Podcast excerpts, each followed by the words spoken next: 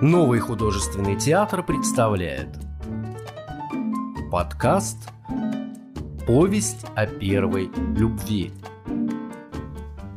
Отрывок из произведения Михаила Шишкина «Письмовник» Она была в своем шелковом китайском халатике с голубыми драконами, переливающимися, струящимся. Мы залезали с ногами на широкую старую софу, устраивались поуютнее и шептались. Говорили обо всем на свете. Она мне все рассказывала. Она все время повторяла, где-то вычитанное, что жизнь — это не роман, что она не усыпана розами, что в ней надо делать не только то, что хочешь, и вообще мы явились на землю не для того, чтобы развлекаться. Не любила, когда я уходила из дому, ей не нравились мои подруги, она ненавидела Янку, считала, что все плохое во мне от нее — и она чувствовала, что между мной и папой существует больше, чем между ними. Наверное, мы обе ощущали, что для отца я значу больше, чем она. Отца приглашали сниматься все реже и реже. Он переживал, срывался. Дома он не пил, но приходил все чаще пьяным. Я его спрашиваю, «Папа, ты пьяный?» А он отвечает, «Нет, зайка, я притворяюсь». Они скандалили, будто не знали, что злые слова нельзя взять назад и забыть. Не знали, что люди ругаются на полную, а мирятся наполовину. И так каждый раз от любви отрезается. Ее становится все меньше и меньше. Ну или знали, но не могли ничего поделать. А я запиралась от них и умирала от нелюбви. Хуже всего было зеркало. Вот не глаза, вот не лицо, вот не руки, вот не грудь, не тронутая даже загаром. Обещает быть, но все не приходит. И не понимала, как такое могло получиться, что мама красавица. А я вот. Думала, как странно, что это называется мной, и какое несчастье быть этим. У Янки давно уже была и первая любовь, и вторая, и третья, а я уже поверила, что у меня вообще никогда ничего не будет. И выла беззвучно, уставившись на обои. И вот тогда у нас в доме появился он. Они были с папой дружны в молодости. А теперь он стал режиссером и взял папу сниматься в свой фильм. Он был рыжим, а ресницы жгуче красные, длинные, густые, как рыжая хвоя. Волосы какой-то зверской густоты. За столом было жарко, он расстегнул рубашку, закатал рукава, и были видны бицепсы, мощные, усыпанные веснушками. И сквозь ворот рубашки на груди пробивались рыжие клочья. Помню, он говорил, что только что с моря, но кожа светлая, не загорает, только розовеет. Он часто стал приходить. Папа показал мне фотографию, на которой они вдвоем дурачатся, висят на перекладине вниз головой. Я смотрела на тех мальчишек и подумала еще тогда, до того, как стать отцом, мой папа уже был моим папой, а этот рыжий уже тогда был им. Он был старым холостяком, и папа с мамой все шутили, что его нужно женить. Один раз сказал, если видел раз женскую грудь, все равно, что видел ее у всех. А мама возразила, что ничего подобного. Женские груди, как снежинки. Нет ни одной похожей, и они засмеялись. Мне все это было странно и неприятно. Он называл меня Сашкой-промокашкой, а я в его присутствии совершенно терялась. Ну, вернее сказать, я с ним снова раздваивалась. Но та, которая боялась, была здесь. А другая, которая ничего не боялась, куда-то исчезала в самый неподходящий момент. Он зайдет ко мне, взглянет на обложку и спрашивает. «Как там трое? Еще держится? Или уже взяли?»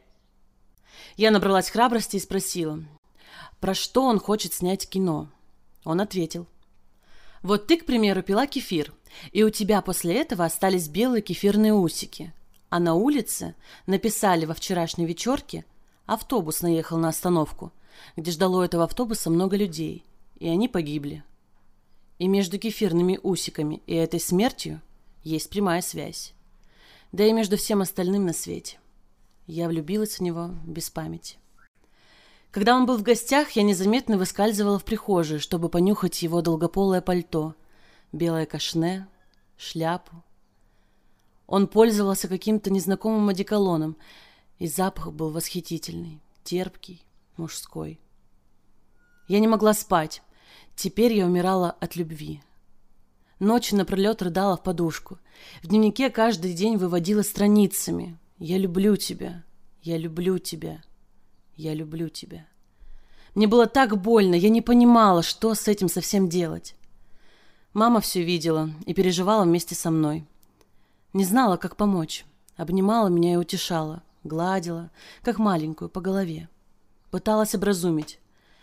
Ты еще совсем ребенок. У тебя острая потребность не только быть любимой, но и отдать свою любовь. Все это прекрасно. Но кого любить-то? Твои женихи еще только в солдатики перестали играть. И вот отсюда все эти слезы в подушку, зависть, фантазии, грезы, обида на судьбу, злоба на весь мир, на самых близких. Будто самые близкие именно во всем виноваты. И тогда ты начинаешь себе все придумывать. Она убеждала меня, что для любви еще рано, что все это еще не настоящее. А я ревела. Ну а что настоящее? Но она сказала. Ну вот, как у нас с папой. И папа заходил ко мне в комнату, садился на край постели и почему-то виновато улыбался. Будто это его вина. Будто это какая-то тяжелая болезнь, и он ничем не может мне помочь. Вздыхал. «Зайка, я тебя очень люблю. Но почему этого мало?» И так становилось жалко. Я стала писать ему письма. Отправляла каждый день. Не знала, что писать, и просто посылала ему в конверте то, что было в тот день частью меня. Билет на трамвай, перышко, список покупок, нитку, травинку, жука-пожарника. Он несколько раз ответил. Написал что-то шутливое, вежливое, а потом тоже стал посылать какие-то глупости. Оборванный шнурок, обрезки кинопленки. А один раз я достала из конверта салфетку, в которой был завернут его зуб, выдернутый накануне. На салфетке было написано, что посылается это с надеждой, что если с моей стороны была любовь, то теперь уже точно пройдет. Зуб, правда, был страшный, а я взяла и засунула его за щеку. Один раз он пришел, долго говорил о чем-то с мамой и папой за закрытой дверью. Потом зашел ко мне. Я стояла у окна, как в параличе. Он хотел подойти, а я задернула занавеску, спряталась. Он сказал. «Сашка-промокашка, бедная моя влюбленная девочка. Ну разве можно влюбляться в такое чудовище?» «Послушай, я должен тебе объяснить одну важную вещь, хотя убежден, что ты сама за этой занавеской все понимаешь. Ты любишь вовсе не меня, а просто любишь. Это совсем разные вещи. И ушел. Больше у нас при мне он не появлялся. И на мои письма не отвечал. Однажды я прогуляла школу. Ну, просто решила, не пойду и не пошла. Бродила под дождем, не замечая, что с неба течет, как не замечают дождя коровы. Его зуб держала в кармане в кулаке. Запомнилось только, что в носу застрял запах горелой урны – да в забрызганной витрине фотографа подсахаренные молодожены. Продрогла, промокла, поплелась домой. Открываю дверь в квартиру. На полу у входа чей-то огромный зонт в растопырку. Чувствую знакомый запах прихожей. На вешалке долгополое пальто, белое кашне, шляпа.